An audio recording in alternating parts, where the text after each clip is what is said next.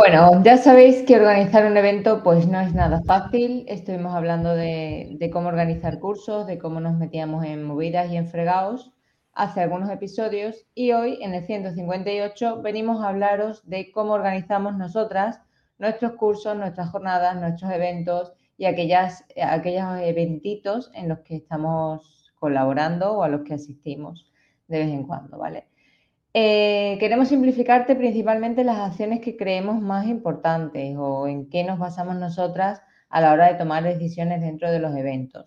No es tanto mirar el merchandising, pero sí tener en cuenta quién es el core organizativo, qué queremos lograr con el evento y por qué estamos haciendo las cosas.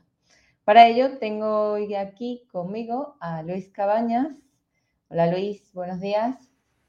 Estaba esperando una presentación. Cuando he dicho, tengo conmigo a Luis Cabañas, él es, y es como, qué poco sentido tiene esto. O sea, es como que me ha pillado un poco de, sorpresa escuchar el apellido, porque es como muy señorial. Tengo conmigo a Eva García. Eva García es marketer y además es, como, no, no, vamos a hablar de jornadas, tampoco. Es Luis Cabañas y todos sus cargos. Bienvenido, Luis. ¿Tú has organizado muchas jornadas? Pues he organizado unas cuantas, en N igual a indefinido, no lo sé, no sé exactamente. Desde que mm, estuve en mi pueblo, por así decirlo, organizando las primeras jornadas, yo creo, de, del polideportivo, hasta hace nada, hasta este propio fin de semana, que es la WordCamp de Valencia, mm, bueno, han pasado muchas cosas por ahí. No sabría decirte, sí que contabilizo ahora mismo, pues eso, eh, las asociaciones municipales de mi pueblo, eh, las ADINUS principalmente, luego algo en FEDNU, poco, la verdad, porque no estuve demasiado tiempo en un evento organizado como tal. Yo creo que fueron alguna mesa redonda y, las jornadas completarnos, los talleres completarnos. Y luego, pues bueno, DSP, eh, Cojín, jornadas de bueno, jornadas como tal, no, eh, campamentos de DSP y demás. Sobre todo en los últimos años, temas WordCamp y, cositas más del mundo del desarrollo. Yo creo que tú más, ¿no? Tú, eh, más que nada por edad, quiero decir. sí, yo antes estaba haciendo cuentas. Yo he organizado con Adin unas 15 jornadas, un congreso, un congreso nacional, dos cojines, los dos congresos de jóvenes investigadoras, que fueron recientemente en septiembre en Valencia. Por cierto, ten en cuenta que estamos grabando, pero eso sale el 10 de noviembre. entonces, para entonces pasan cosas. cinco jornadas del colegio, 2022, 2021, 2019, porque el 20 pues, por pandemia no hubo, el 18 y el 16, que aunque ya me odiaban, pues yo ya estaba organizando, porque puedes estar en, espacios que te odian organizando cosas y que te odian simplemente por existir.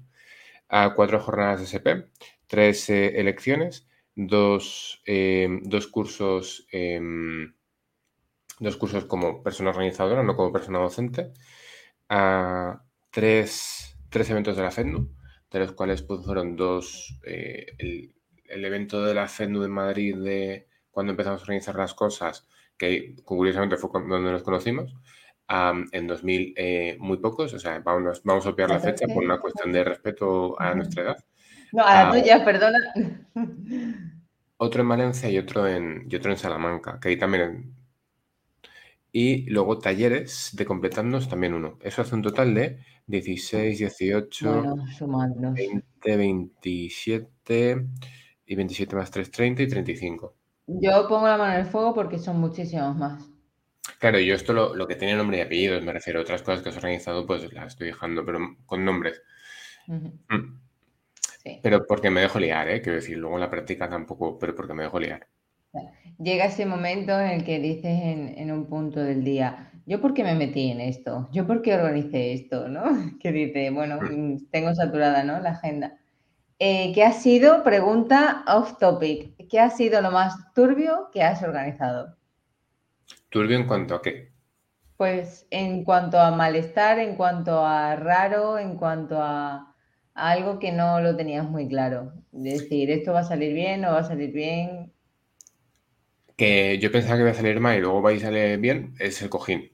O sea, el Congreso de Jóvenes Investigadoras, porque yo eso, cuando lo lanzamos, muy buena aceptación, pero no hubo eh, feedback, la gente los apuntaba, es como, pues esto va a palmar.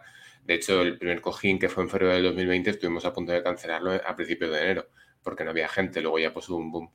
Chungo, pues cuando se tienen que pagar favores. Yo recuerdo con muy mal, con muy mal recuerdo algunas jornadas del colegio, especialmente la 2016 y la 2018, porque todo el rato era tenemos que pagar favores, tenemos que invitar a, tenemos que, o discusiones interminables sobre temas patrocinadores. De, oye, es que este patrocinador, Coca-Cola nos da 2.500 euros, ya, es que yo no quiero dinero de Coca-Cola.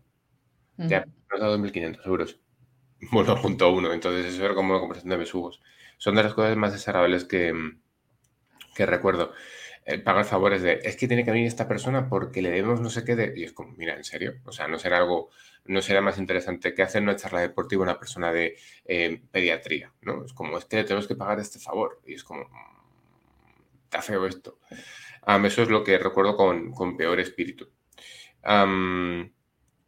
lo que más, lo que recuerdo quizá con mejor, ostras, ha salido bien y además a la gente le ha gustado y además en una apuesta arriesgada y va y sale bien, los talleres de completando, la FEDNO, que básicamente lo que hicimos para que la gente lo, sepa es una encuesta a, las alumnas del grado de qué creían que faltaba en su universidad o qué creían que faltaba en su formación y les propusimos, dado que hay estas ocho líneas donde nos, nos enseñan en cocina, en tema de epigenética, en tema de, em, de suplementación deportiva, pues os montamos ocho talleres para que te puedas apuntar a cuatro de esos ocho talleres para completar tu formación. De ahí un poco el nombre, completandos. lo recuerdo con, con, mucho cariño. De las, creo que es de las mejores ideas que hemos tenido un grupo de personas. Además, menciona Clara González Afont, que fue quien, quien ideó la encuesta y demás. Y uno de los eventos que recuerdo con más cariño, con cariño, pero a la vez todo mal, eh, la, la primera jornada de SP que hicimos en Valencia porque ahí se notó quiénes estábamos por la jornada, que estábamos por el casito y quienes querían hacer de ese su coto de caza. Mm. entonces hubo como... Fue raro. Esa jornada y la segunda también fue un poco raro porque había mucha gente que quería venir por el casito, quería venir por eh, pasar a ser las más conocidas o, las personas con más, pues eso, coto de caza. dentro del comité organizador, incluso en el correo del comité organizador, voy a. Mm, ahí está, espera, pero voy a inscribir a estas dos chicas que me han escrito y fíjate qué guapas son. Esto me pasó con un compañero. Y es como, esto no va así. Ya. Pista. Hay un formulario, hay unas bases, ¿no? Sobre las que construir.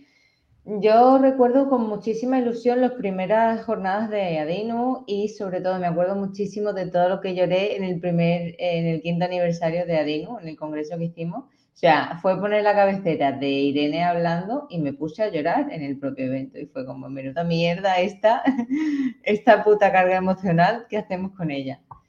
Y luego recuerdo, pues así de cosas turbias, que muy pocas veces se comentan, el debate de N, que fue en el marco de la ICDA, del ICD, eh, que me comí un marronazo, un truño tremendo, ¿vale? Porque, eh, bueno, venían academia y consejo en ese tiempo a debatir con pues representantes, por así decirlo, del colegio, de otros colegios o de la propia procesión, ¿no? Allí al final podía venir quien quisiera dentro del marco del evento. Y yo pues me vi ahí un poco, bueno, a pesar, además de verme muy joven, inexperta y un poco sin saber muy bien llevar la situación porque no conocía mm, el core de los intríngulis que, tenían entre, entre medio, me, me, desilusioné, ¿no? Me desencanté. Fue un momento de, fue como un punto de inflexión de, bueno, yo realmente esto lo estoy haciendo por el bien de esta gente y esta gente no está cogiendo el espacio para realmente construir cosas, sino para echar mierdas o, echar balones fuera. Creo que es una de, las cosas así más raras. Y bueno. Y además, eh, cabe, destacar que tú tenías que presentar a la FENDU porque la idea era presentar el Consejo, la Academia y la FENDU, pero hubo un debate tan visceral. Debate tampoco, porque fueron todo el rato ataques personales entre la parte de la Academia, la parte del Consejo privado y la parte de otros colegios que estaban presentes allí, especialmente el de Andalucía y el de Madrid, fue, y, el de Cataluña, fue tan ataques tan personales que a, ti no te dio tiempo a presentar la FEDNU, eh, simplemente por el egoísmo de las personas que llevaban ahí toda la vida, eh, bueno, pues haciendo lo suyo. Sí. Y esto me hace conectar con ese primer objetivo, ¿no? De, de, por qué hacemos los cursos o sobre todo para qué hacemos un evento, para qué montamos algo. Primero de todo, antes de decir, ah, venga, voy a montar un sarao, voy a montar algo, vale, vamos, vamos a ver primero para qué vamos a hacerlo, cuáles son nuestros objetivos, ¿no? En este caso, ¿cuáles eran los objetivos? Mm, sentar, sentar a toda la gente de la profesión, unir un rato a todas las dietistas nutricionistas que quisieran tratar o hablar sobre un tema concreto ver unas líneas de trabajo sobre algo, X, vale, pero que no se te vaya el discurso, que no se te vaya el trabajo. Yo creo que fue una de las cosas que aprendí, el poner foco en para qué estoy haciendo este evento o para qué eh, nos va a servir esto el día de mañana. Porque si no tiene un porqué claro detrás, si es solo uno para, por ejemplo, ganar dinero, que oye, cada una sus fines y sus metas, ¿no?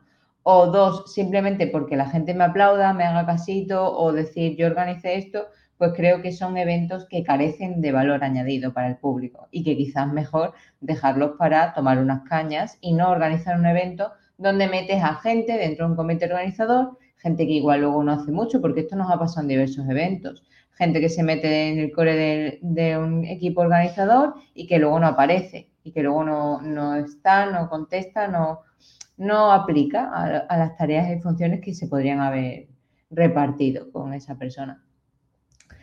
Y aún digo más, aún te digo más, ya no es solo esto que también pasa, ¿no? Mucha gente que son setas, que están ahí y crecen, pero no, no, hacen nada o no mandan ningún solo mensaje al grupo de WhatsApp de los grupos de organización de cursos, jornadas, no vienen a ninguna reunión, porque simplemente están ahí un poco por el titulito, porque luego bien que reclaman el, el este miembro del comité organizador o mandan la foto para poder ponerlos en la página web.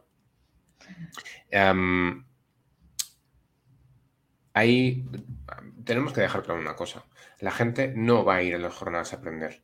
Y tú, pero como persona asistente a una jornada, no puedes aspirar a aprender en una jornada. En una jornada, a no ser que sea muy específica, es decir, que sea solo, por ejemplo, de eh, nutrición y oncología, entonces ahí sí quizá aprendes. O sí quizá ves cosas nuevas.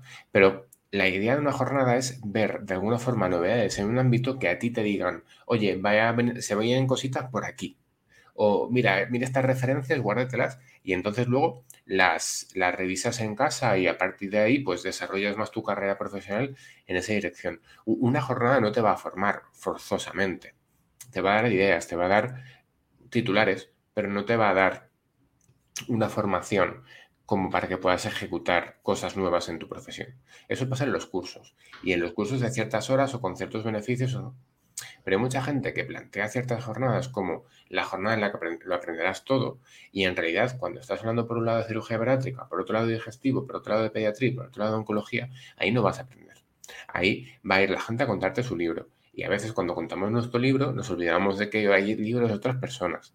Entonces, especialmente algunas personas que van con su ego por delante y te dicen lo maravillosos que son, que es como, en serio, con esto la gente, si el tema es, nutrición y cáncer, valoración no sé cuántos, con esto la gente no, aspires a que aprenda sobre nutrición y cáncer. No, por poner un ejemplo más de lo mío, ¿eh? no estoy diciendo ningún nombre en concreto ni me refiero a nadie en específico, sino por dar ejemplos. Sin embargo, en una jornada, eh, en un curso, perdón, sí que tienes que aprender. Entonces, la gente en un curso no va a ir solo a hablar de su libro. Entonces, la gente tiene que tener esto muy en cuenta. Una jornada no se va a aprender. A una jornada se va a hacer networking, a conocer cosas eh, donde que la gente se está desarrollando. A un taller, sí, se puede ir a aprender, se puede ir a dar claves, ciertas claves prácticas, ah, pero el taller tiene que tener una duración de al menos hora y media, dos horas. Si no, no da tiempo a hacer nada. Totalmente. Pero yo creo que la gente lo tiene todo súper trastornado. En plan, no, voy a ir y voy a ponerlo en el currículum porque he ido a las jornadas de no sé cuánto y eso es súper formativo. Es como, no, no, si es formativo hacia adentro, es decir, aprendes bueno, cosas nuevas que van a salir o tomas ejemplos, pero no aprendes. Sí. Yo creo que esto viene un poco porque no hemos sabido transicionar al igual que ha transicionado el mercado, ¿vale? Eh, yo creo que en 2015, cuando teníamos las jornadas completarnos, o en 2014, cuando habían otro tipo de eventos, cuando nos quejábamos, cuando eh, poníamos el foco en que no estábamos lo suficientemente formadas como para lo que la población estaba demandando, nos venían bien hacer cualquier tipo de evento enmarcado en nombre, ponle curso, jornada, evento, taller, congreso, lo que fuera y aprender cosas, porque la carencia era alta y no había esta saturación de formación que tenemos actualmente en el mercado. En cambio, ahora, ¿quién va a ir a una jornada, como tú dices, eh, a aprender una cosa específica? No, ¿vale? O sea, yo creo que al final, em, o sea, yo eh, dentro del mundo del design thinking se, se define normalmente un modelo en doble diamante, ¿vale? Ese modelo, digamos que tiene cuatro fases principales. Em, descubrir cosas del mercado, definir cosas del mercado, desarrollarlas y luego entregar valor, ¿vale? Al cliente. Yo creo que podremos hacer como una especie de mapa de ese tipo de, descubrimiento, de definiciones de desarrollo y de entrega de valor dentro de los distintos tipos de eh, cursos, eventos, formaciones que hay, ¿no? Por ejemplo, ¿dónde, ¿a dónde irías tú a descubrir cosas nuevas? Yo, por ejemplo, al cojín, a ver nuevos, eh, nuevas líneas de investigación o, por ejemplo, a un, congreso internacional, ¿no? Porque estaríamos hablando de cosas internacionalmente eh, destacadas por las que se está trabajando, ¿no? Si vas, por ejemplo, a definir cosas de, un espacio concreto, una temática concreta, ¿dónde irías? Pues igual vas a un taller más específico, igual vas a un sitio donde te dan claves mucho más allá, ¿no? Si vas a desarrollarlo, pues ya te metes en un curso y si vas, por ejemplo, a entregar valor, pues vas tú directamente a un taller más práctico o a un evento que sea más tangible, ¿no? Donde tú realmente metas mano, pues yo que sé, los típicos talleres de cocina, ¿no? O talleres prácticos para pacientes y demás. Entonces, yo creo que eh, no hemos sabido transicionar del modelo de mm, no tengo formación y quiero ir a ella al modelo de parece que tengo que apuntarme a una jornada para aprender sobre X y Z y luego espero llevarme un gran conocimiento en 15 minutos o 20 minutos de charla. Pues spoiler, pinta que no, ¿vale? En un evento, en un congreso de, mm, en el que hablamos de absolutamente todo, que es una jornada de tres días, pues probablemente no te lleves un conocimiento específico sobre un tema, sino simplemente una visión general de qué está sucediendo en el negocio, en el mercado o en el ámbito formativo, en el ámbito de la investigación. Y y hay una cosa que me ha dado mucha pena en los congresos y es que habitualmente en las sesiones de pósters no suele haber mucha gente. La gente suele ir a los grandes nombres.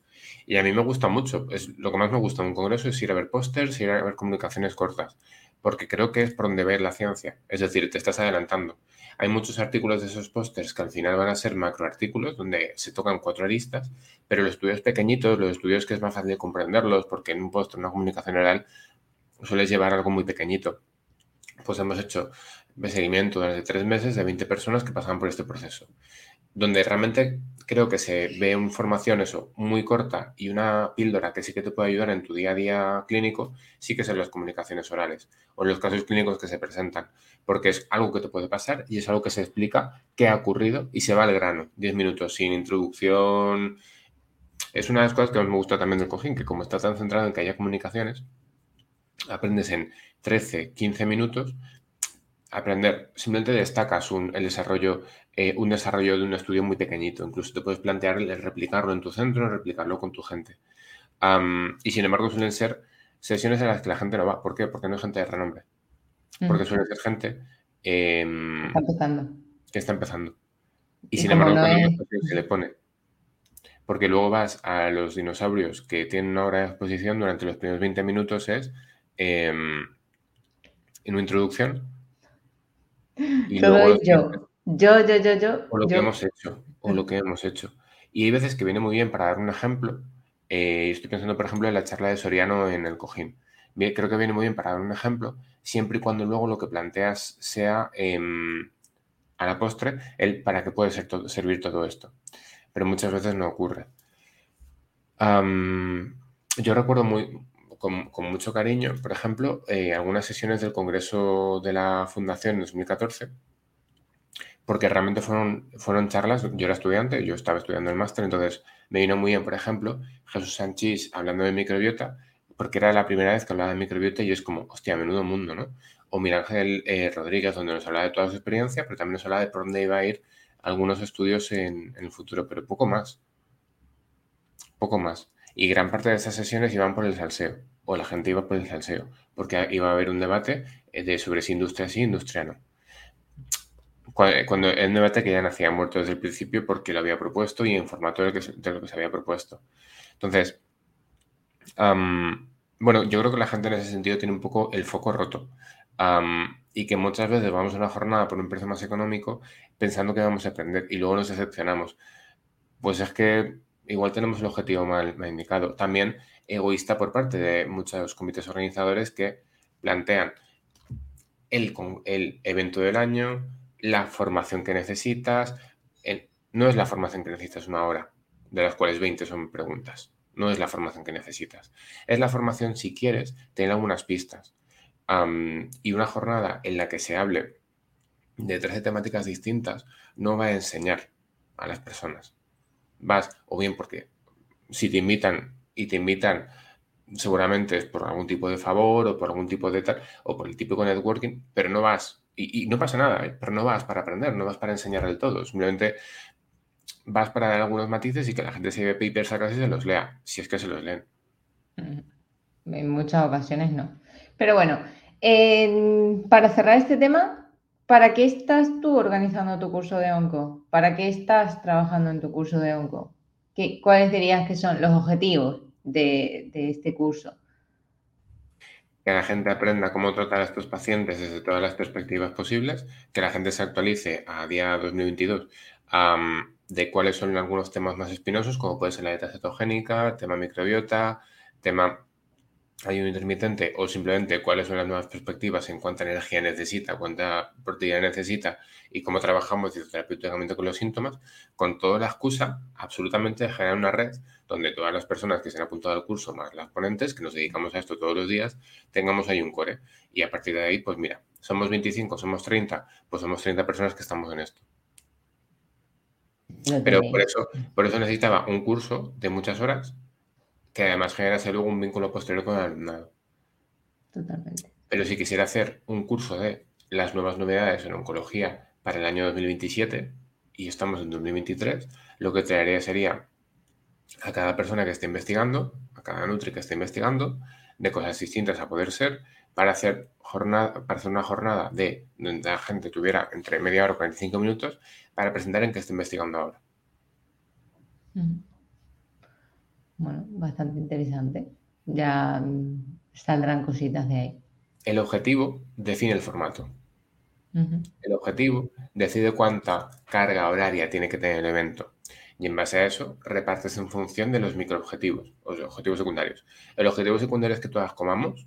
El objetivo secundario es que todas nos conozcamos. El objetivo secundario es que todo el mundo hable. Pues entonces tienes que hacer micromesas o tienes que hacer mesas de debate o tienes que hacer un espacio o tienes que forzar un espacio de networking. En el cojín, la primera actividad que hicimos nada más llegar fue una dinámica de presentación donde nos íbamos pasando el micro. No el soy Eva García y vengo aquí. No, no. Era, se contaba una historia y quien se viera reflejado en esa historia tenía que levantar la mano. Entonces elegías una persona que levantaba la mano. Y al final de esa jornada hicimos dos dinámicas más de presentación. Y eso en un congreso, y se puede hacer. Es que muchas veces estamos acostumbrados al congreso donde hay una mesa plenaria y es todo unidireccional. Totalmente, estamos acostumbradas a, que, a tener que masticar cosas, simplemente, no a formar parte del tema. Yo, por ejemplo, por poner también así algunos casos de eventos, veo mucha diferencia, por ejemplo, en, las organizaciones de las meetups y de las WordCamps, ¿no? Son dos tipos de eventos distintos del core de, bueno, del mundo de WordPress, ¿vale? Las meetups son eventos que se hacen mensualmente con las comunidades locales. Cada comunidad local en Valencia, en Petrer, en Alicante, en Madrid, en el pueblo perdido de tal sitio, ¿vale? Si hay una meetup, si hay un comité organizador, por así decirlo, se genera un evento eh, sobre WordPress. Este evento tiene el objetivo concreto de acercar WordPress a la gente de la calle, a la gente que quiere hacer nuevos negocios, a la gente que está emprendiendo, a la gente que quiere un blog o que tiene una necesidad concreta. Pues oye, quiero mejorar eh, el apartado del e-commerce de no sé qué. En un mundo en el que es yo me lo guiso, yo me lo como, ¿vale? En el que vamos aprendiendo y vamos desarrollando nuestras propias herramientas y nuestras propias páginas web, pues siempre es interesante que esta comunidad que digamos está más cerca o más profesionalizada dentro del mundo de WordPress te acerque esos conocimientos o te resuelva ciertas dudas, ¿no? En cambio, las WordCamps son eventos anuales de la comunidad. ¿Puede ser de la misma comunidad? Sí. ¿De la misma que organiza la Meetup? Sí, pero aquí ya estamos hablando de un salto a nivel nacional. Esto se convoca a nivel nacional y también las hay a nivel europeo y a nivel internacional.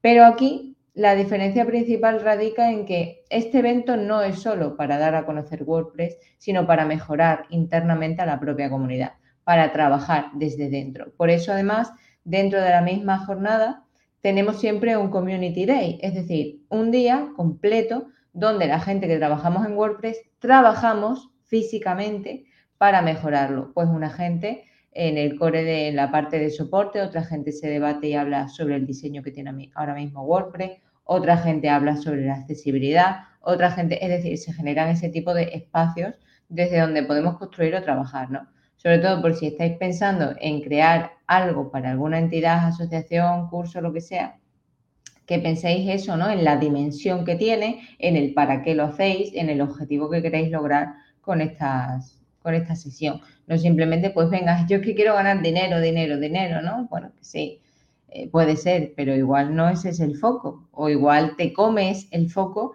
eh, principalmente porque no has sabido desgranar realmente los objetivos y luego dices, ay, es que a mi curso no se apunta nadie. Claro, no solamente a nivel comunicativo, el problema es, el problema viene en el, en el, en el nacimiento, por así decirlo, del evento, en que no hemos sabido desgranar bien los objetivos no lo hemos sabido de comunicar bien porque no lo teníamos suficientemente claro, porque ahora parece que todo el mundo saca una formación o una charla o un curso sobre lo que sabe y es válido y vamos todos a apuntarnos, entonces luego llegan las, las, dramitas, ¿no? Llegan, ¿eh? ahí es que nadie se me apunta, ahí es que tal.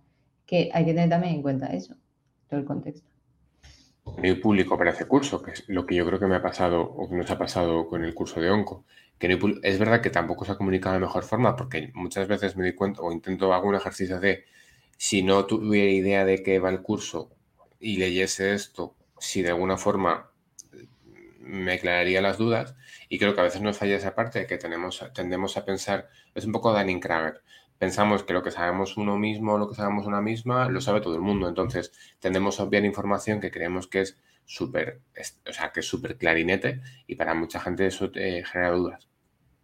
Por ejemplo, yo no sabía que en Barcelona era importante decir dónde iba a ser el evento con mucho tiempo de antelación, porque la gente necesitaba mm, saber si se podía, si se tenía que coger algo para estar allí o, no. Entonces, claro, para mí que lo importante era que era en Barcelona, pues para la gente lo importante no era que era en Barcelona, sino en el lugar en el que era en concreto. Entonces, bueno, un detalle un detalle, porque eh, has dicho creo que una cosa muy importante es, ese para, para qué y para quién, ¿no? Y voy a poner un ejemplo práctico, un ejemplo con crítica, que son las jornadas del Colegio de Valencia que se hacen el 18 de noviembre, a ocho días de cuando se publica este podcast. ¿Para qué se hace un evento en un colegio? Para hacer networking, para que nos pongamos carita entre todas las personas que estamos en ese colegio, para ser un día donde al final pues, sea un encuentro del propio colegio con el colegiado, con el colegio, colegiados, colegiadas, colegiades, que cada cual escoja su vocal, pero sobre todo para definir qué está haciendo el colegio en momentos clave. Es decir, cuáles son las apuestas políticas del colegio, porque el colegio es un arma política, que no se nos olvide, quienes están en un colegio son políticos, que no se nos olvide, que a veces parece que se nos olvida. Por ejemplo, pongo el ejemplo de Valencia porque está muy claro.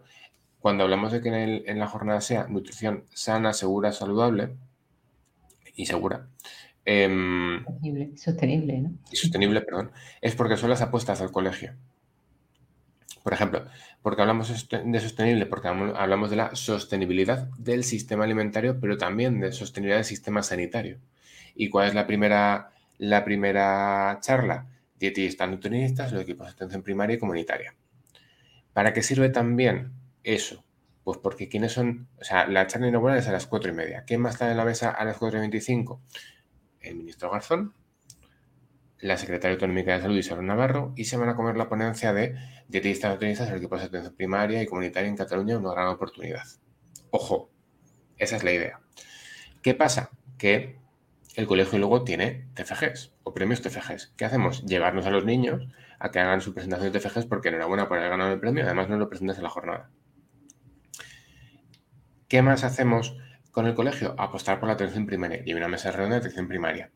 ¿Qué más? Intentamos innovar con proyectos, con EMPID, con Detecta y que tenemos una mesa de proyectos donde hablamos de innovación, donde también metemos el mensaje de qué está haciendo EMPID. Es decir, es una jornada donde buscamos que la gente aprenda y sepa lo que está haciendo el colegio, aprenda de otras comunidades autónomas y aprenda de todo lo que podemos hacer, pero también es una jornada política, es una jornada donde ponemos un poco el, eh, o sea, damos una palma en la mesa, damos un puñetazo en la mesa y decimos, esto es lo que estamos haciendo y estas son nuestras líneas estratégicas para 2023. Por eso esa tarde está la asamblea y por eso esa noche es la cena de fraternidad, porque lo que hacemos es decirle a la gente, mira, quédate, ya que estás en la jornada, quédate hermanándonos, que es el proyecto de mentorización que tenemos en Valencia, quédate a la asamblea y luego ya nos vamos a la cena y guiamos a la gente en un único evento. O sea, es un evento que está organizado para que en, durante un fin de semana, viernes a sábado, convivas colegiado, colegiado, colegiada, colegiada. O colegiado, colegiada, eso ya veremos. Es decir, que se haga networking. Amalgamar a la gente, echar pasta entre cada ladrillo. Claro que cumple tres objetivos. Hermanar o confraternizar la parte política, y la parte de las líneas estratégicas que está haciendo el colegio estos últimos años y marca la línea estratégica de los siguientes años. Y que cualquiera se puede apuntar, que es lo que queremos decir con la primera parte de confraternizar. En ese sentido, es un lacito. Esa jornada es un lacito. Hay otras jornadas similares donde de repente meten a 13 ponentes con 13 temáticas distintas y lo que pasa es que lo que quieren sus ponentes es la foto. Claro, pero es que el problema de eso es que el propio evento pierde el foco yo no sé los comités organizadores cómo no se dan cuenta de este tema, porque es que se pierde el foco, se pierde el para qué estás haciendo las cosas por el simple hecho de llevar a tal persona con tal renombre, a tal persona con tantos seguidores, a tal persona con tanto eh, con tanta trayectoria en la investigación. Es decir, no es solo que traigas a ponentes relevantes, es para qué quieres hacer las cosas para la gente. Quizás simplemente tenéis que preguntarle a la gente de dentro, ¿no? Yo creo que también está muy tergiversado toda esa parte del evento, las jornadas o demás de un colegio o de una entidad, porque la gente piensa que tiene, que el colegio tiene la obligación de formarles en una materia. Para mí no. Sí que tenéis que estar, digamos, a la vanguardia de lo que está encima de la mesa, pero no tengo la obligación de estar formando a las personas, no, porque tú de dónde has venido, de la universidad, te has formado, ¿qué has hecho un máster? ¿Qué has hecho? Formarte. ¿Estás haciendo un posgrado? ¿Qué estás haciendo? Formarte. No es un colegio que es un, instrumento político eh, el que tiene, ¿no? Creo que proveerte de los conocimientos que puedes adquirir en cualquier otro espacio. Pero bueno. Vale, en este caso las jornadas están claras a quién se dirigen, pero bueno, podemos ver otro tipo de eventos o de, jornadas, ¿no? En este sentido, otro punto importante es eso, a quién va dirigido, ¿no? Este espacio, porque si quieres lograr una cosa, no es lo mismo querer lograr eh, mejorar la salud de la gente, si vas a hacer un taller en no sé, en la fuente de las batallas, en el día del dietista nutricionista o en el día de, la diabetes para concienciar a la gente sobre un tema, ¿vale? Pues te vas, te haces una jornada, te montas un stand o lo que quieras, o que sea dirigido a técnicos superiores en dietética o a dietistas nutricionistas o a personas que se quieran especializar o profesionalizar en el mundo de la oncología, ¿no? O sea, es distinto. Y también esas personas, digamos, van a estar en canales distintos, porque Muchas veces en las consultorías la gente me pregunta, ¿y cómo llego a ese público? ¿Y cómo lo encuentro? ¿Y cómo lo tal? Claro, es que ese público hay que estudiarle. Es que las dietistas nutricionistas nos hemos eh, metido en el barro de hacer cosas por y para nosotras mismas, porque uno, reconocemos, eh, digamos, carencias y dos, nos tenemos cerca. Parece que tenemos cerca el vendernos cosas a nosotras mismas porque nos seguimos en todas las plataformas o más o menos nos conocemos.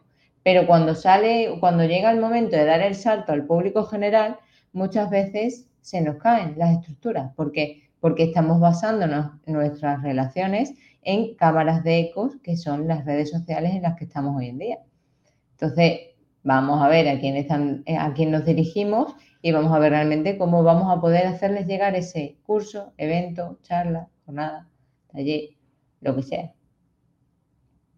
y que los talleres de, estar en una plaza y que la gente se pase tienen mucho valor. Pero quizás si quieres hacer un taller de oncología no es el sitio.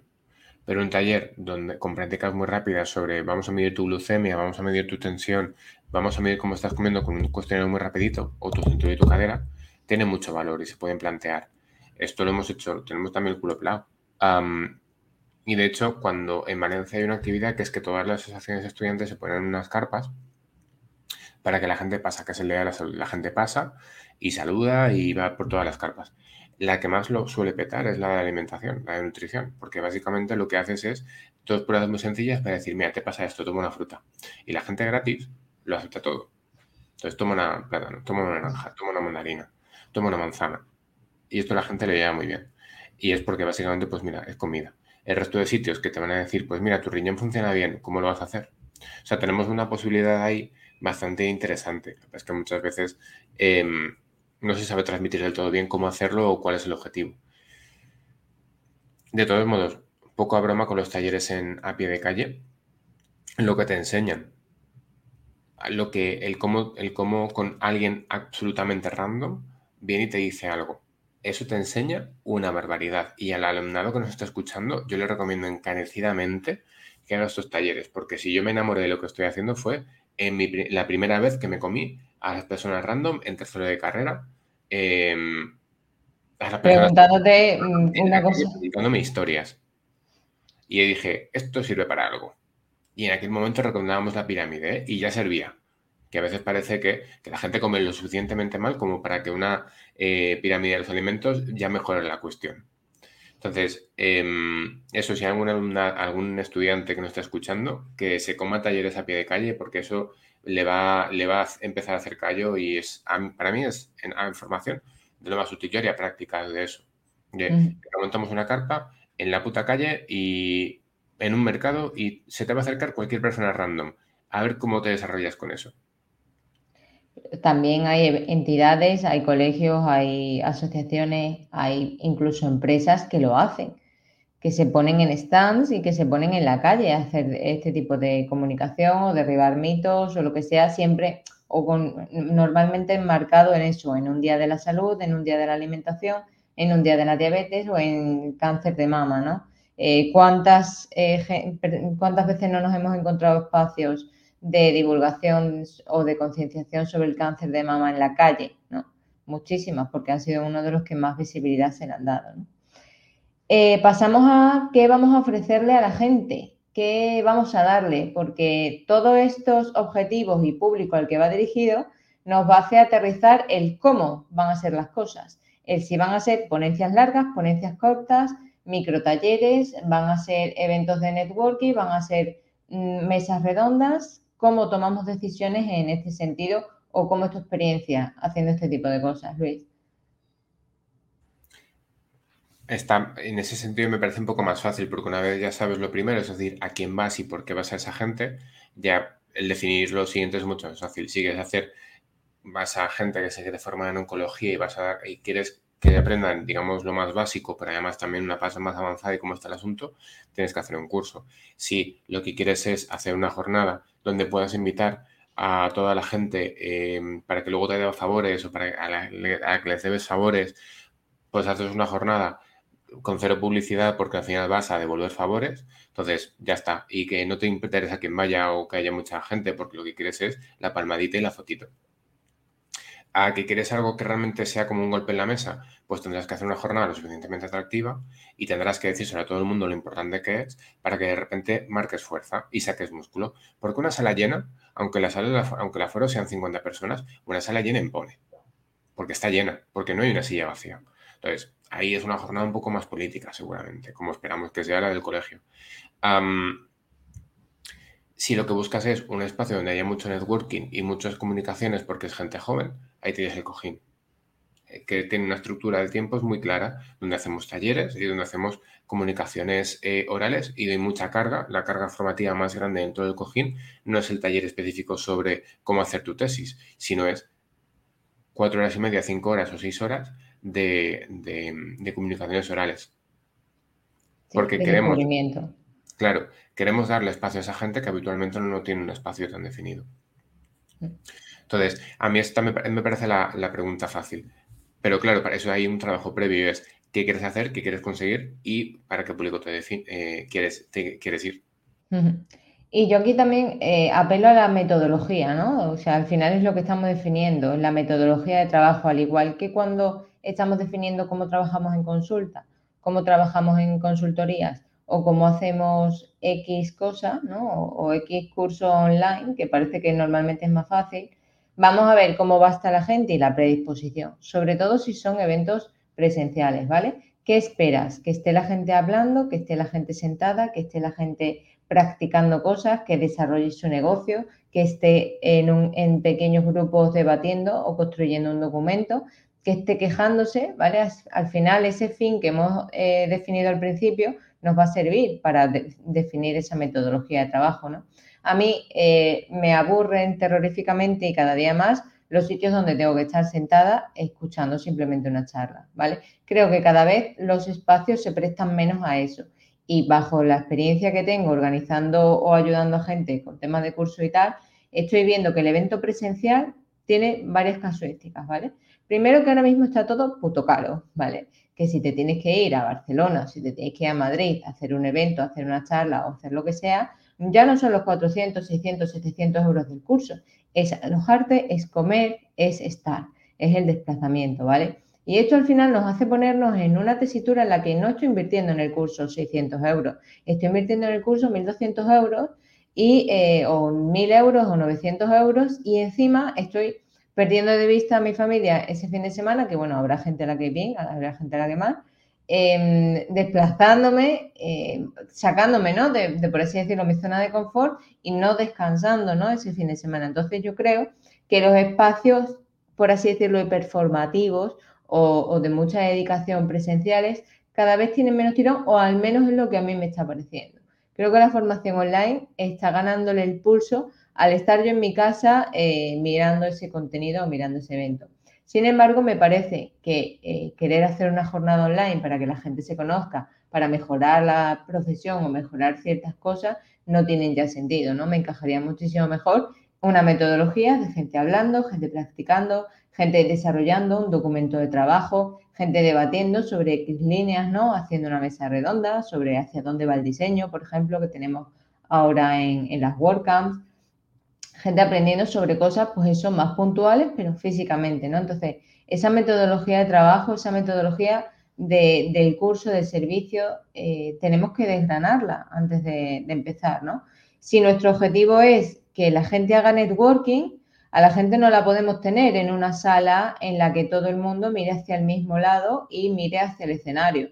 Creo que esto le cabe a todo el mundo en la cabeza y que luego el espacio también tiene que ser diseñado previamente para que se, den ciertas cosas, ¿no? Si tú quieres hacer en la comida un espacio de networking, no puedes sentar a la gente aislada, una a una o en fila. Tendrás que sentarlas eh, en mesas redondas o proponer un cóctel para que la gente vaya acercándose a ciertas mesas y vayan charlando entre ellas.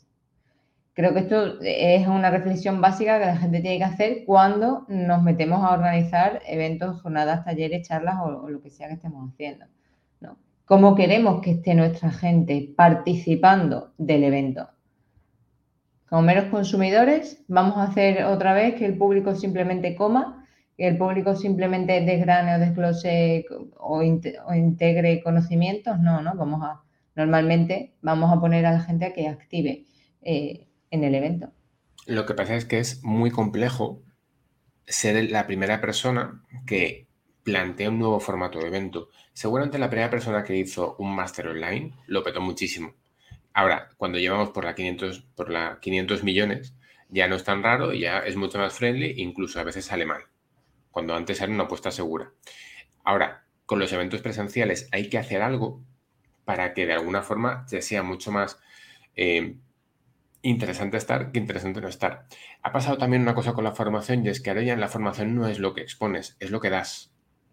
No es lo que das en la exposición, me refiero, sino lo que das después.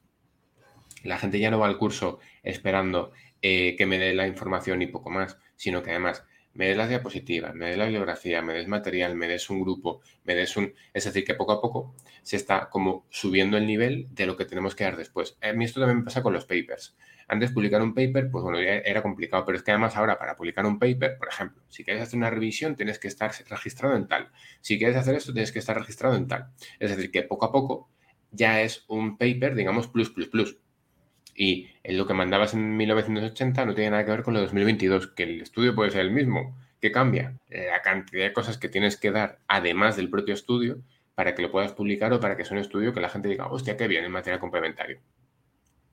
Ese es uno de los problemas que yo le veo a la formación actual en la, cuando organizamos formación, que el material complementario que tienes que dar ahora es mucho mayor que antes, pero bueno, es el sistema que hemos creado. Ahora, la, porque claro, como hay tantos, al final es quien más me da, quien más material complementario. La gente mira un poco, o yo creo que la gente mira un poco eso. y hay una cosa y es, tenemos que cambiar el sistema de formación presencial o el sistema de la presencialidad. La gente tiene que verle mucho más valor añadido a la presencialidad que a la no presencialidad. Pero ¿cómo lo hacemos? Y la, primera, la persona que, le que lo de, que la clave se va a llevar el gato al agua pero venimos de un tiempo donde los eventos presenciales no se llenan. La gente no va. Y yo siempre he pensado que es que no llegamos, pero realmente quizá es que la gente ya no le interesa lo presencial. Quizá la pandemia nos ha pasado mucho por encima. Porque sí, las que hemos ido siempre seguimos yendo. Pero hay gente, hay un core de gente que ya no está yendo. ¿Y por qué es? ¿Porque es más cómodo quedarme en el sofá? Puede ser, ¿eh? y es loable, pero hay que reflexionarlo. Yo aquí, como siempre, apelo a, lo que sería la propuesta de valor, ¿no? Del proyecto. Al final lo que dices de, bueno, los eventos o las formaciones han cambiado, tenemos que dar ciertas cosas, eh, tal. El modelo evoluciona, quiero decir, o nos adaptamos o morimos. Al final es la demanda del mercado, la demanda de un segmento de clientes específico que tiene una necesidad concreta, véase mejorar el rendimiento de su consulta, que esto os pasa a muchas, ¿no? Em, posicionarse como marca, tener un estatus extra, darle un diseño distinto a sus herramientas, a sus materiales, a sus cosas y, bueno, incluso hasta el precio, ¿no? O la accesibilidad de las cosas. Yo creo que muchas veces eh, hemos tendido a ir a eventos, a ir a espacios donde realmente no adquiríamos conocimientos específicos, que es que igual el espacio no estaba planteado para ello, ¿vale? Y se nos hacía poco accesible ese conocimiento. Es decir, yo iba al evento, me comía la charla con el PowerPoint, me comparten el PowerPoint, pero ¿qué pasa? Que no hay una ventana horaria en la que yo vaya a dedicarle tiempo a eso, a conocer más, a estudiar más, a lo que sea. Entonces, no me puedo especializar, ni profesionalizar, ni trabajar más simplemente yendo a, un evento, una charla en una hora en el que me hablan sobre dieta vegetariana, porque spoiler, estas cosas no pasan mi estudio, mi especialización, que ya estuvimos hablando en episodios anteriores de cómo empezabas a especializarte en temas, requiere muchísimo más esfuerzo. No llamarte con un nombre concreto especialista en, ¿vale? O sea, las cosas no van así. Pero claro, igual es que estamos nosotros eh, pseudo engañando al público con el objetivo de captar mucha más gente dentro de nuestra formación y vendiéndole que va a ser especialista en cuando lo que realmente tiene es la base para empezar a desgranar eh, esas prácticas con los pacientes, ¿no? Es que no estamos poniendo el foco donde realmente lo, tenemos. Y yo entiendo que la cosa vaya de ganar dinero en ciertos espacios, pero vamos a ser realistas con lo que le estamos ofreciendo a la gente, porque si no estamos creando mm, falsedades, humos, y luego ¿qué pasa con el humo? Pues que al final el, proyecto se te cae, porque la gente acaba viendo que no es oro todo lo que reluce, ¿no?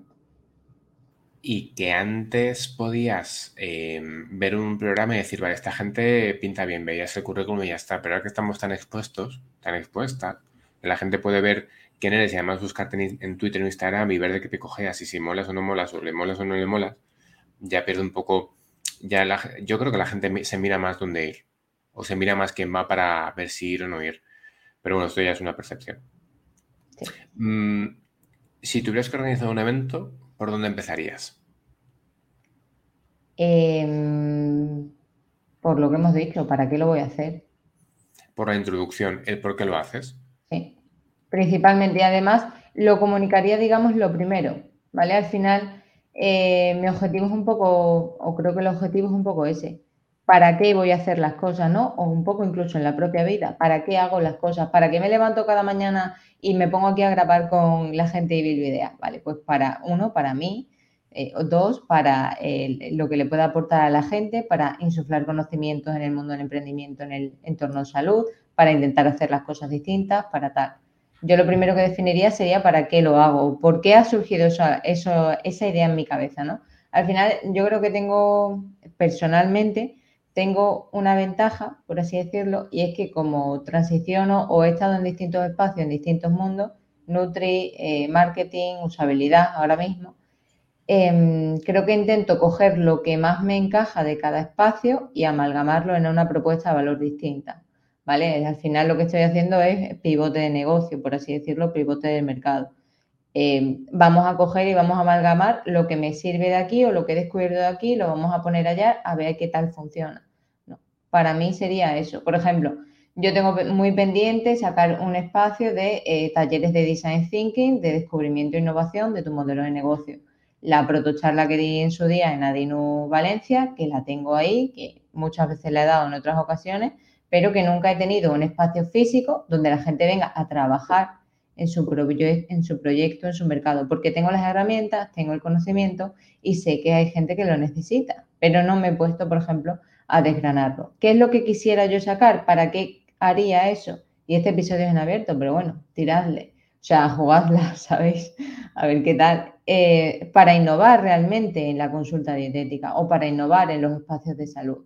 Yo no creo en los modelos de consulta que tenemos ahora mismo, eh, están sirviendo, son específicos, son concretos, ayudan a la gente, sí, pero creo que está transicionando mucho el mercado, está transicionando mucho la propia sociedad y no se están adaptando ciertos espacios. Por ejemplo, el típico espacio de consulta donde se saca un patrón dietético o se saca una dieta, ¿no? Porque las que estamos o las que estáis en el Videa tenéis una metodología concreta, pero no sabéis lo que hay por ahí detrás, O sea, vosotras podéis decir que sois el top of mind de la gente, lo, que, lo mejor de lo mejor. De, vale, no te doy una dieta simplemente o lo que hago es educarte, ¿vale? Entonces, a mí me gustaría cambiar la sistematología, cómo se hacen las cosas dentro de las consultas o dentro de los entornos donde la gente viene a aprender a comer o viene a aprender a cuidarse o viene a aprender más sobre su salud.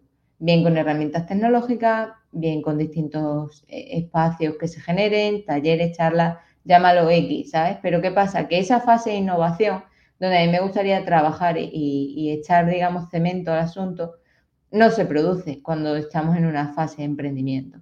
Lo que se produce es, voy a replicar el modelo y voy a poner el precio similar y voy a hacer lo que hace todo el mundo. Me voy a apuntar a los mismos cursos, pero luego digo que hay, que ¿por qué no viene gente a mi espacio? Pues porque no tienes una propuesta de valor definida, no tienes unas actividades clave que le vayas a servir a ese cliente o a ese paciente.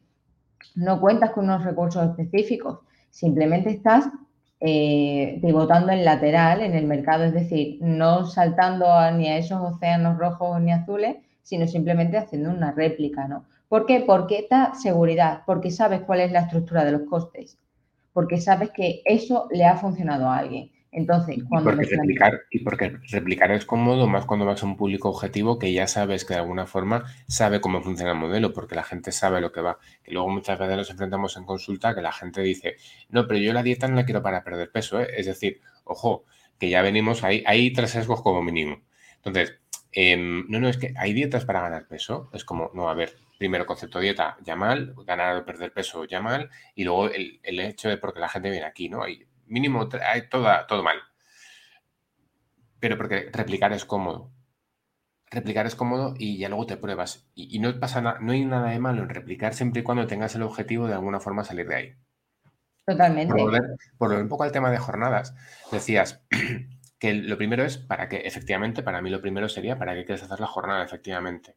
El segundo objetivo, o sea, la segunda cuestión sería ¿para quién? O sea, ese para qué, pero para quién. Quiero eh, hacer networking para dietistas nutricionistas. Quiero hacer networking, pero para potenciales pacientes de dietistas nutricionistas. Quiero hacer networking para mm, políticos, políticas relacionadas con la salud pública. Y mi tercer paso entonces sí que sería los objetivos generales que tenemos o que queremos conseguir con esa jornada. Que la gente salga teniendo una tesis. Pues mira, esto igual no, no va a ir así. O que la gente vaya y presente a su espacio una comunicación que habitualmente en un congreso no, no podría plantear porque lo que haría sería el senior o el IP del grupo decir quién manda o quién no manda comunicaciones. Y entonces, una vez ya sabes para qué, para quién y tus objetivos, marcaría el cómo. ¿Cómo lo haces? ¿Lo haces con sesiones grupales? ¿Lo haces con conferencias? ¿Lo haces con lecturas de postes? ¿Lo haces con networking?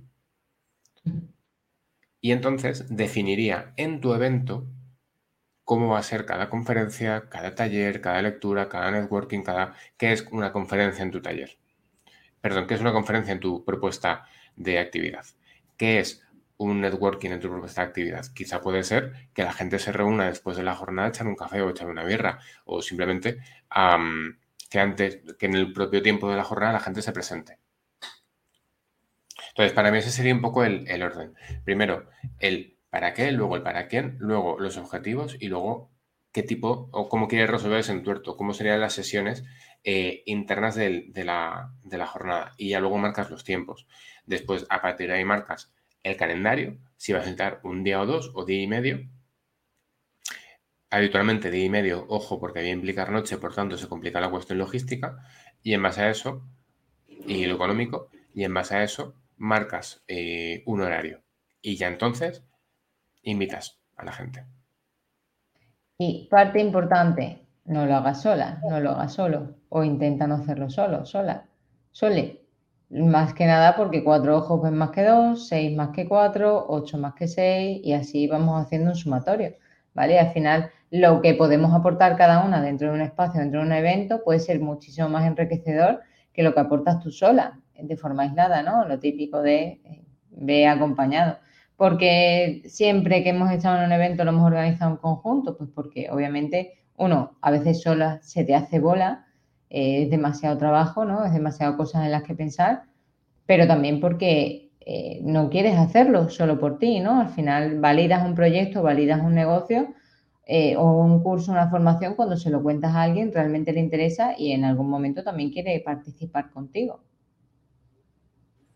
Y a partir de ahí ya, lo siguiente es pensar dónde van a venir los ingresos. Que ojo, porque muchas veces los ingresos podemos intuir, puedo pedirle dinero a este colegio y el colegio igual no quiere. Puedo pedirle dinero a esta asociación y, la asociación igual te manda la mierda. Es importante que evaluemos los ingresos porque eso va a dar lugar al ticket y que el ticket tiene que partir de una cuestión realista. Es decir, ¿para qué quiero invertir los 60 euros que la gente se va a gastar en venir? ¿Los quiero invertir para que haya pasta o los quiero invertir para que la gente coma allí, en el local? Pues igual me, vale, me sale a cuentas si quiero hacer networking o si mi objetivo, si mi para qué es que la gente haga networking, que haya una comida allí, in situ. Sí, que no es simplemente la pasta por la pasta, ¿no? El ticket muchas veces también hay que tenerlo en cuenta porque lo barato, lo gratis, que esto ya, ya igual desgranaremos alguna cosa de eventos gratis o de charlas gratis, eh, también transmite la calidad del evento, por mucho que no nos guste. Estamos acostumbrados en el mercado a comprar o a pagar más por prácticamente el mismo servicio pensando que es de mayor calidad, ¿no? ese ejemplo Apple. Cada vez que hay una nueva funcionalidad, 3.000 euros nuevos. ¿no? Pues mira, igual, esto no va así. Pero sí, un ticket medio también acorde a lo que el mercado realmente o al que ese público objetivo que has definido esté dispuesto a, a permitirse o a pagarse. O pueda hacerlo según el contexto socioeconómico. No es lo mismo gastarte 500 euros ahora que gastártelos en 2015 en una formación. Y que, y que muchas veces el ticket de algunos congresos está pensado para que lo pague la industria farmacéutica. Es decir, cuando un congreso te vale 380 euros, no cuesta 380 euros. Lo que pasa es que la mayoría de las personas van gratis porque lo paga la industria, que es quien tiene la pasta. O no le, no le soltaba Danone en algunos congresos que yo me sé 20.000, 25.000 euros. Quiero decir, si le estás soltando 20.000, 25.000 euros, seguro, seguro que la, que, la, que, la, que la jornada no te está costando 200 euros por persona. Seguro que no. Lo que pasa es que la sostenibilidad del evento, que haya pasta después para repartir entre colegios o entre asociaciones, que, bueno, que durante muchos años ha habido muchas sociedades científicas que se han alimentado de los congresos. Y una vez a los congresos, la gente, los congresos la gente no existía o a la gente no solía peor el tema de los patrocinios, se tuvieron que aumentar las cuotas no de los congresos, sino de que la gente viviera de las cuotas colegiales, de las cuotas de asociaciones, de fundaciones. Por eso ese ticket va aumentando progresivamente porque los eventos ya no dan tanto dinero que era de lo que vivía antes la asociación. No es difícil reunir 6.000 euros entre 100 personas. Lo que pasa es que esas 100 personas tienen que estar dispuestas a pagar esos 60 pavos. Y si esos 60 pavos la gente no los va a pagar porque lo estás ofreciendo, puedes buscar financiación exterior. Sí, sí, puedes buscarla. Otra cosa es que 3.000 euros a una empresa no le cuesta tanto darlas, pero a una persona física, pues 3.000 euros sí que le cuesta un poco más. Pero claro, eso ya sería el core del cómo. Y eso implica que tenemos que hacer un cómo queremos colaborar con la industria, cómo no queremos colaborar con la industria y si es más ético pedirle dinero a None o a fruterías Pepi. Que habitualmente sí, es más ético pedirle dinero a fruterías Pepi. Y bueno, valoradlo, eh, validadlo, pivotadlo, contádselo a alguien, contádnoslo a nivel idea. Quiero decir, estamos aquí precisamente un poco para eso, ¿no? Para dar los consejos, para mirar también donde tú igual no estás mirando, que para, para algo tenemos el grupo de Telegram. Mm. Yo espero que en 2023 este mini evento, este mini charla curso, que yo quiero que sea un taller, pero bueno, me pueda salir. Pero bueno, tendré que buscar a la gente y tendré que buscar, pues eso, ese focus group inicial para validar el, proyecto. Que creo que puede molar, pero bueno. O igual hacemos una un congreso de Bilbidea. y, me dais, y me dais una tarde mm, para que haga mis mierdas. Se va a llamar así, hasta mi Claro, claro. ¿Cuántas, veces, ¿Cuántas veces la gente ha hecho eventos para que así cuelo mi taller, mi ponencia, mi charla, mi historia? Sí, sí, sí, esto también, esto pasa, esto pasa y se pagan favores el otro día hay un congreso en noviembre de una academia que yo me sé, que ves el programa científico y es como, este es un favor. Esto lo han puesto porque la industria, este tal es como tío. Que estamos en 2022 y este debate era 2014. Pero bueno, al final hay gente que, nunca cambia. Hostia, y que ya no está la excusa de, ya la excusa de que son siempre los mismos, ya no, te, no, no la puedes validar porque ya han salido del cascarón muchísimas generaciones. Ya eh, están en redes sociales muchísimas personas. O sea, ya, ¿con qué criterio me estás cogiendo ese usuario o esa persona para dar esa charla? ¿Cuál es tu base, no? ¿Cómo se organiza? O sea, ¿por qué la gente trae a los eventos a, ciertas, a ciertos personajes? Es mi pregunta. Vale, publicadlo, sed transparente en ese sentido. Pues mira, porque hemos visto que dio en un su día una charla similar y nos encajó. Ok, le traemos. Pues por su trayectoria académica, ok, le traemos. Pero decidlo. Hemos traído esta peña porque, pues mira, en el cojín, eh, las comunicaciones científicas, las comunicaciones orales son estas, pues porque es la gente que se ha presentado. Ha venido fulanito, fulanito y venganita, pues pues mira, porque esta es la coordinadora del grado de tal. Esta eh, lleva de la mano a los estudiantes esta otra es el padre de, los Nutris de, aquí de Valencia, ¿vale? Pues ¿por qué traemos a la gente, no? Que tenga un sentido. No porque Juan me dé un favor, vamos a traer a Juan a que se coma la, ponencia de hoy.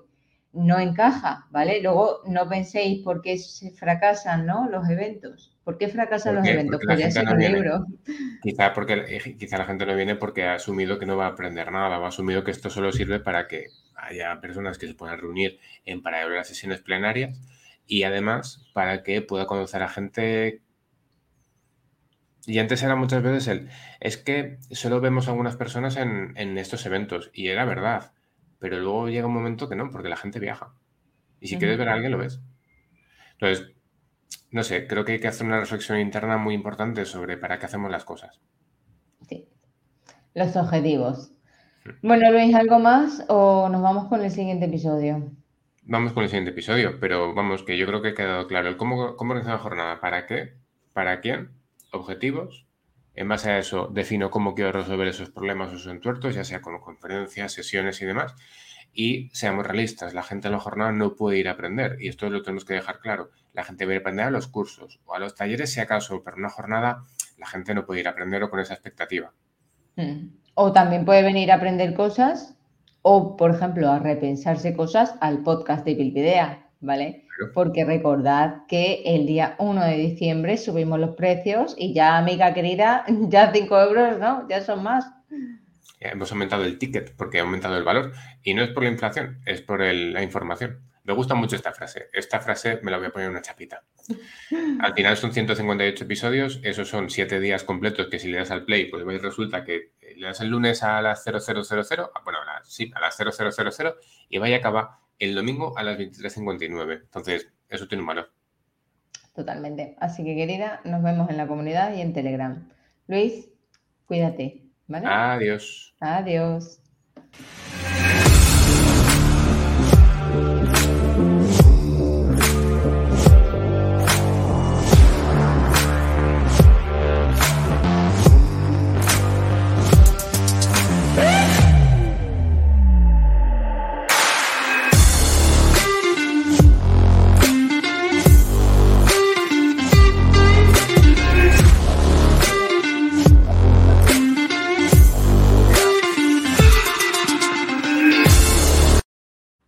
Suscríbete.